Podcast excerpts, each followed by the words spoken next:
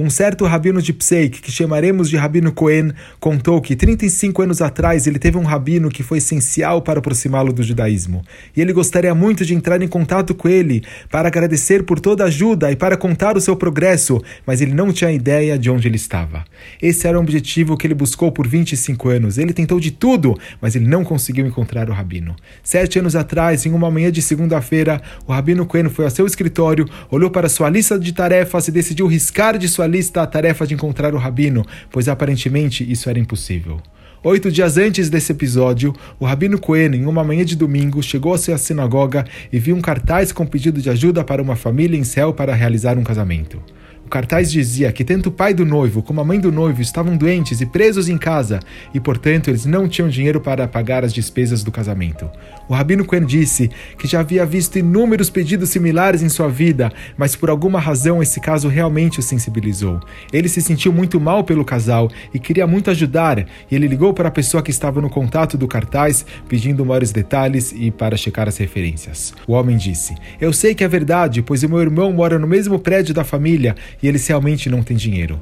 A essas alturas, o homem havia coletado apenas 100 dólares. O Rabino Cohen, que tinha muita experiência em arrecadar fundos, ele deu alguns conselhos para esse homem e, por causa de sua profunda e sensibilização pela situação daquela família, ele doou a maior parte de dinheiro que havia dado em sua vida. O homem do cartaz ligou para o Rabino Cohen no domingo seguinte para contar que seu irmão lhe contou que o casamento foi um sucesso, foi muito bonito e que o dinheiro que o Rabino Cohen havia dado pagou por quase todo o casamento. Naquele mesmo dia, o Rabino Cohen viajou para fazer um discurso e um congresso no Association of Jewish Outreach Professionals. O Rabino Cohen vendia suas palestras gravadas em CD e em DVD, e o Ravaron Wasserman, de Denver, pediu para comprar o último CD que havia sobrado.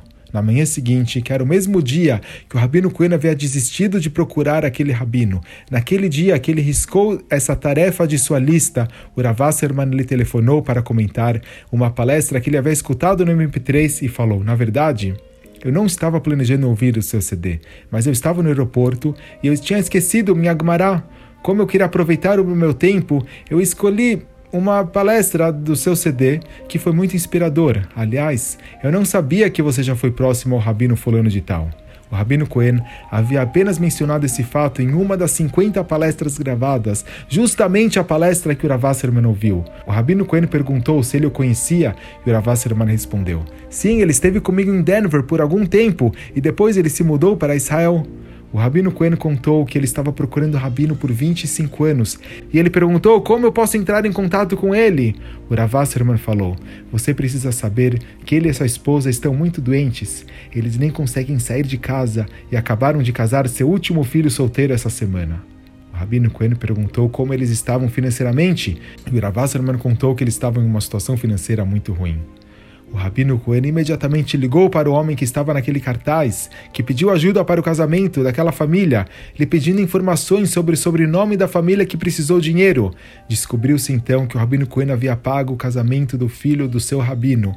Em uma incrível sequência de Ashgaha Pratit, providência divina, Hashem orquestrou que o Rabino Cohen sentisse aquela profunda vontade de ajudar o casamento. Então mandou o Rabino de Denver para lhe informar o que havia feito, permitindo recuperar o seu contato com o Rabino. O quanto Hashem está envolvido em cada segundo da vida de todos é incompreensível, mas é muito confortante saber que onde quer que estejamos, Hashem está sempre conosco, em todos os momentos, em todas as etapas de nossas vidas.